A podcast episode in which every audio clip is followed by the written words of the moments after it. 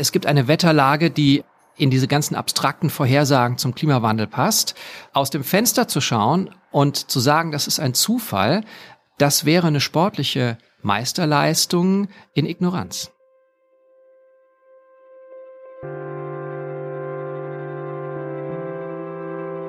Die Geschichte hinter der Geschichte. Der wöchentliche Podcast für Freunde der Zeit.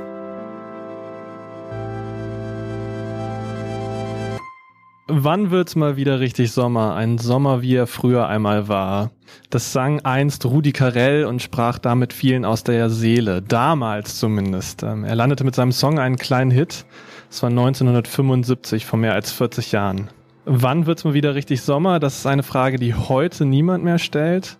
Einen richtigeren Sommer als den Sommer 2018 haben wir lange nicht mehr erlebt mancherorts auch noch nie erlebt. Der deutsche Wetterdienst meldet, die Monate April und Mai waren die wärmsten seit Beginn der Messungen. Der Juli war nicht der, aber einer der wärmsten. Stellenweise gab es Temperaturrekorde. Und das gilt nicht nur für Hamburg, wo die Zeit entsteht, und nicht nur für Deutschland, sondern für viele Orte auf der Nordhalbkugel. Unsere Kollegen im Spiegel haben diesen Monat den schönen Satz geschrieben, selbst im Norden Sibiriens herrschten plötzlich Temperaturen wie auf Mallorca, 33 Grad, das sind 15 Grad mehr als üblich ist um diese Jahreszeit. Also, es ist heiß, aber was heißt das? Darüber wollen wir heute reden und damit begrüße ich Sie zu einer neuen Folge des Podcasts Die Geschichte hinter der Geschichte. Mein Name ist Oskar Piekser, ich bin Chefredakteur von Zeit Campus, dem Studentenmagazin der Zeit und zu Gast ist heute Stefan Schmidt. Stefan ist quasi rund um die Uhr unterwegs in Sachen Wissenschaftsvermittlung. Er ist ein selbsterklärter Geek-Dad, der seinen Kindern die Lust am Forschen und Experimentieren nahebringt und als stellvertretender Ressortleiter des Wissensressorts der Zeit ist er auch ein Geek Journalist, der uns allen erzählt, was in Naturwissenschaft und Forschung gerade passiert. Eines der Themen, die Stefan immer wieder begleitet, ist der Klimawandel. Jetzt sitzt er vor mir in meinem noch relativ kühlen Büro. Die Jalousien sind zugelassen. Vor uns stehen zwei Gläser Eiskaffee aus dem Zeitcafé. Und wir wollen reden über den Sommer und über den Klimawandel. Das Klirren, wenn Sie es gerade gehört haben, waren die Eiswürfel. Stefan, wann wurde dir klar, dass dieser Sommer ein besonderer ist? Nachträglich, denn ich war im Juni in Frankreich unterwegs. Ich hatte frühe Sommerferien und in Südeuropa und Südosteuropa fing der Sommer ja kühl und verregnet an. Das spürt man, wenn man zelten ist, besonders beeindruckend. Und ich wusste wohl, dass April und Mai außergewöhnlich warm waren. Das ist jetzt meteorologisch betrachtet noch früher. Und als ich zurück in Hamburg war, da war mir klar, was das hier schon für ein Sommer gewesen ist. Und den letzten Monat haben wir ja erlebt, wie er weiterging. Mein persönlicher Eindruck ist, dass die Temperaturen uns gerade alle sehr beeindrucken, aber das wirkliche Thema des Sommers ist die Trockenheit, also die Dürre.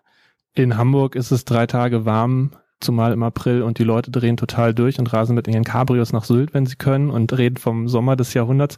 Aber trotzdem nochmal die Frage, wann wird es für einen Wissenschaftsjournalisten interessant? Sozusagen, wann ist es mehr als ein statistischer Ausreißer, wann wird es tatsächlich zum Thema? So wie es jetzt in der Zeit ja ein Thema ist, wo der Sommer sehr viel Platz einnimmt in der Berichterstattung. Also ich glaube, das eine ist die konkrete Auswirkung. Alles, was um das Thema Trockenheit herumgeht, zeigt uns, dass ein toller Sommer, an dem man viel Spaß hat im Freibad und die, die Urlauber an der, an der Ostseeküste sich freuen, dass der Schattenseiten hat und dass wir da nicht gut darauf vorbereitet sind. Also die Landwirte haben in weiten Teilen echte Probleme. Denen geht für dieses Jahr ihr Geschäft verloren. Das sind alles Familienunternehmer und die müssen damit jetzt klarkommen, dass ihnen der Sommer die Ernte verbrennt. Und das zweite Thema ist natürlich, ob es kein statistischer Ausreißer ist. Ist es nicht nur ein Freak-Sommer, wo das Wetter mal aus dem Mittel rauspendelt, sondern gehört es zum größeren Trend? Das das formulierst du jetzt als Frage. Also das wäre die Frage, gehört es zum größeren Trend oder ist es ein Freak-Sommer? Ich halte es für keinen zufälligen Ausreißer. Es gehört zum größeren Trend. Wir wissen ja, Erstmal der generelle Trend globale Erwärmung, der drückt sich unter anderem dadurch aus, dass wir, wenn wir schauen, was die wärmsten Jahre seit Beginn der Wetteraufzeichnung sind, je nachdem, was man als Baseline nimmt, geht das so seit 1880 oder so. Und die zehn allerwärmsten Jahre seit Beginn dieser Messung, von denen liegen neun im 21. Jahrhundert, das ja selbst noch gar nicht so arg alt ist. Und der Vollständigkeit halber, der zehnte unter den wärmsten Sommern war 1998, also fast im 21. Jahrhundert. Ja, Das ballt sich alles in der jüngeren Vergangenheit. Wir wissen, dass die Temperatur so global um gutes Grad Celsius angestiegen ist. Wir hören immer diese Zahlen, wie viel Grad Erwärmung bis zum Jahr 2100 nicht überschritten werden sollen. Und tatsächlich sind wir sozusagen schon in der Hälfte dieser Erwärmung drin. Und es wäre vermessen zu sagen, dass das die Folgen dieses Klimawandels Dinge sind, die in der Zukunft passieren. Wir müssen uns immer die Frage stellen, was wir draußen sehen, ist jetzt schon Klimawandel induziert. Und da sind die Belege diesen Sommer sehr stark, dass das Klimawandel ist, was wir da sehen. Also wenn wir aus dem Fenster schauen, und du tust das mit einer gewissen Sorge, wenn ich deine Worte richtig verstehe, wenn wir aus dem Fenster schauen, dann sehen wir da die Zukunft, dann sehen wir da den Klimawandel. Genau. Also wir sehen die Zukunft im Sinne von, das ist ein Szenario. Wir kennen das alles theoretisch. Wir wissen ja, das wird seit 20 Jahren wird das publiziert. Das steht im x-ten Klimabericht jetzt drin. Wir wissen, dass die globale Erwärmung, also die, die Steigerung der Durchschnittstemperaturen im Mittel über den ganzen Planeten und das ganze Jahr, dass das die Wahrscheinlichkeit für Hitzewellen erhöht. Das ist ein relativ belastbarer, sicherer Zusammenhang. Klarer als viele andere Folgen des Klimawandels ist das schon erforscht. Ja, wir wissen, dass das passiert, dass das die Wahrscheinlichkeit erhöht. Und jetzt passiert sowas. Wir wissen, dass dadurch Gegenden dürreanfälliger werden, in denen Dürren keine, keine Regel sind, in denen man sich darauf vielleicht auch nicht richtig eingestellt hat. Wir wissen generell, Extremwetterereignisse werden häufiger und heftiger. Wir, ich sprach gerade von den wärmsten Jahren. Wir wissen, dass die Arktis sich in Relation zur globalen Erwärmung etwa doppelt so schnell erwärmt. Die Arktis bekommt ein, eine besonders drastische Erwärmung ab. Und jetzt gibt es sogar einen nicht hundertprozentig belegten, aber einen plausiblen, sozusagen den populärsten Erklärungsansatz für diese besondere Wetterlage, die uns Wochen oder man kann mittlerweile sagen monatelang Hochdruck beschert hat über Mittel- und Nordeuropa. Die naheliegendste Erklärung für diese Wetterlage hat was mit so einer Höhenströmung zu tun, dem Jetstream, der blockiert die Hochdruckgebiete. Das ist unstrittig, das wird auch gemessen. Der Jetstream ist sehr schwach in diesem Sommer. Und die Hypothese ist, dass, weil sich der Jetstream ernährt aus dem Temperaturgefälle zwischen Nordpol und Äquator, dass durch die Abnahme dieses Temperaturgefälles aufgrund der wärmeren Arktis der Jetstream geschwächt wird. Das ist nicht hundertprozentig belegt, aber es ist sehr naheliegend. Es gibt also sozusagen eine passende Erklärung, an der im Moment intensiv geforscht wird. Es gibt eine Wetterlage, die in diese ganzen abstrakten Vorhersagen zum Klimawandel passt. Aus dem Fenster zu schauen und zu sagen, das ist ein Zufall, das wäre eine sportliche Meisterleistung in Ignoranz. Das ist aber nun etwas, was man in letzter Zeit häufiger gelesen hat, ne? in dem was geschrieben worden ist oder die zumindest ich häufiger gelesen habe. Die einen schreien, oh Gott, das ist der Klimawandel, die anderen sagen, nein, nein, das ist gefühlte Wahrheit. Es gibt überhaupt keine Kausalität, die sich hier belegen ließe. Und auch du sprichst ja mit einem gewissen Vorbehalt von Wahrscheinlichkeiten. Also was, was entgegne ich meinem Schwiegervater, meiner Großtante, die mir sagt, nein, nein, das ist überhaupt nicht der Klimawandel, da, da gibt es keinen kausalen Zusammenhang. Es gibt sozusagen zwei Sorten zu antworten. Die eine Antwort ist die diskursive, ja, also wie wir Bildungsbürger versuchen, uns zu überzeugen durch, durch Argument und Plausibilität. Und das andere ist der Verweis auf eine neue Empirie. Das Diskursive ist relativ einfach. Wir sprechen, wenn wir nicht Wissenschaftler sind, wenn wir zum Beispiel Wähler sind, wenn wir Abgeordnete sind, Unternehmer, Minister, dann sprechen wir als Laien über ein Problem, das die Gesellschaft betrifft. Wir bekommen Input von den Fachleuten, aber letztlich ist ja nicht die Frage, war das erst der Klimawandel oder nicht, weil wir eine Quizshow zusammenspielen, sondern die Frage wird deswegen diskutiert, weil wir daraus gewisse Lehren ziehen wollen, daraus politische Handlungen ableiten. Zum Beispiel endlich einen Klimaschutz ernst zu nehmen, der bei den letzten Koalitionsverhandlungen ziemlich unter die Räder gekommen ist. Und ähm, diskursiv ist das Argument doch so, wir haben sehr gute Zusammenhänge. Wir haben sehr eindeutige wissenschaftliche Prognosen, die immer besser zur Gegenwart passen. Ja? Und deswegen müssen wir davon ausgehen, dass die Zukünfte, die da vorhergesagt werden, auch zumindest plausibel sind. Es geht um drastische Auswirkungen auf die Lebensgrundlage, vor allem von Menschen in armen Ländern, ja.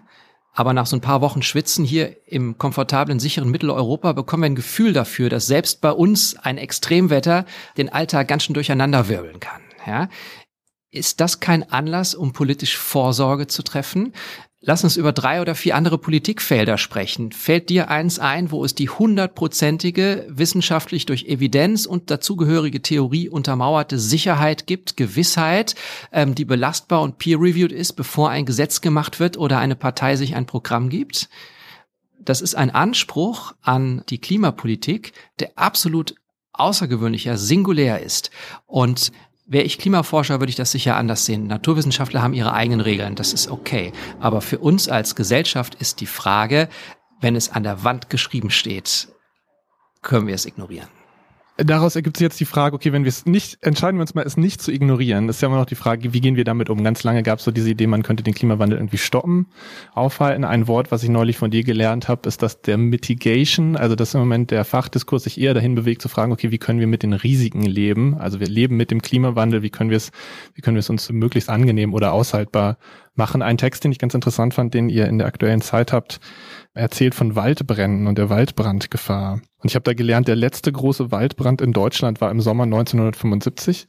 Genau in dem Sommer, lustigerweise, neben Rudi Carell sein Sommerbashing-Hit schrieb. Also so kalt kann es damals gar nicht gewesen sein. Aber seit 75 hat es keinen ähnlich schlimmen Waldbrand mehr gegeben.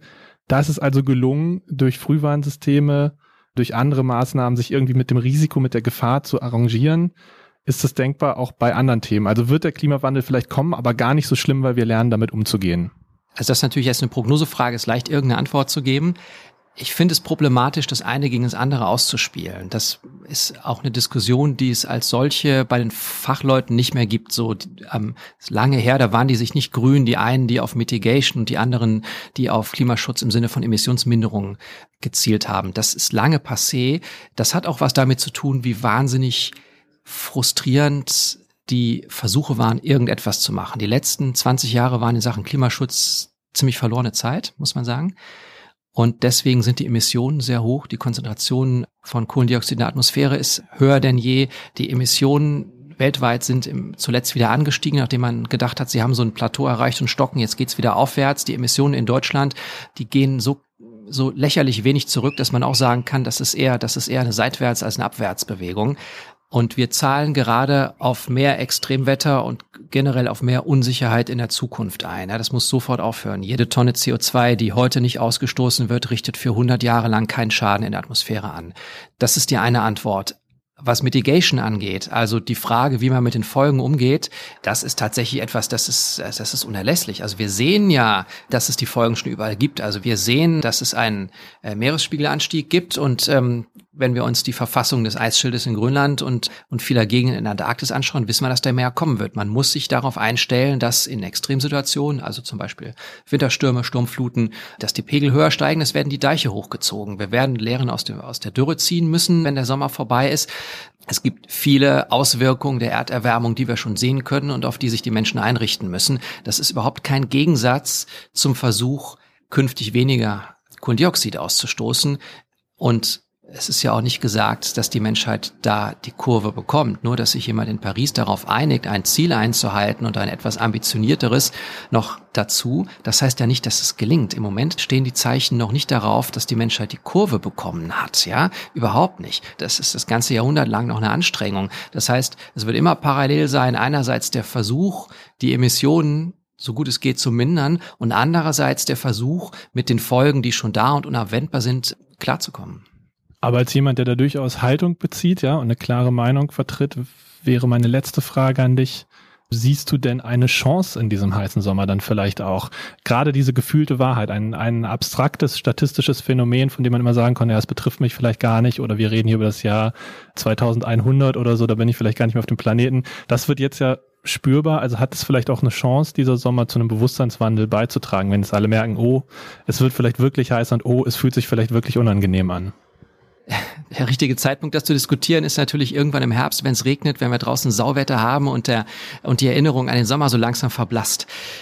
Es ist natürlich wirklich nicht so schön, wenn, wenn wir als Gesellschaft sowas brauchen. Denn das ist ja jetzt eine Konkretisierung der Dinge, die wir die ganze Zeit abstrakt vorhergesagt bekommen haben. Mit großem Aufwand. Gesellschaften lassen sich Wissenschaft viel kosten. Dazu gehört die Klimaforschung. Wir wussten was die Erwärmung anrichten wird. Wir haben jetzt sozusagen einen, wir bekommen das jetzt einmal vorgeführt, wie das aussehen könnte. Wir wissen, dass Ereignisse wie diese wahrscheinlich häufiger und wahrscheinlich heftiger werden. Und wir haben das jetzt einmal konkret vor Augen geführt bekommen.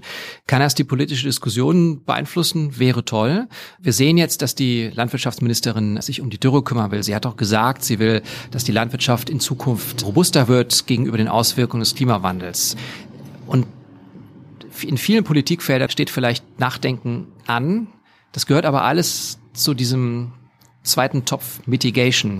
Die Frage, ob wir es wieder schaffen, ernsthaft Klimaschutz zu betreiben. Und das hat ja eigentlich nur Sinn, wenn wir das ernsthaft in Deutschland machen und international darauf drängen, dass die anderen Länder das auch machen, durch Verträge, durch gutes Vorbild, durch Technologieexport. Nur dann hat es überhaupt eine globale Wirkung. Das wäre wünschenswert, aber das auf Basis von so ein paar heißen Wochen vorherzusagen, ich weiß es nicht. Wir sprechen uns im regnerischen, kalten, hanseatischen November nochmal und gucken, wie weit wir dann sind. Hoffnung zumindest besteht vielleicht. Das war die Geschichte hinter der Geschichte, der Podcast der Zeit. Wenn Sie auf der Suche sind nach einer Lektüre, die Sie durch die heißen Tage bringt, dann empfehle ich Ihnen die aktuelle Zeit, wo Sie viel von dem, was wir heute besprochen haben, nochmal in Ruhe nachlesen können und auch noch darüber hinaus viele Texte finden zu Waldbrandgefahr in Deutschland, zur Situation der Landwirtschaft und zu anderem mehr. Außerdem möchte ich Ihnen die neue Zeit Campus empfehlen, die am Dienstag erscheint. Das Studentenmagazin der Zeit widmet sich einem Thema, das akut noch mehr zu nerven imstande ist als die Hitze nämlich der Wohnungssuche. Wir erzählen, wie Studentinnen und Studenten den Wohnungsmarkt austricksen und eine Wohnung finden können.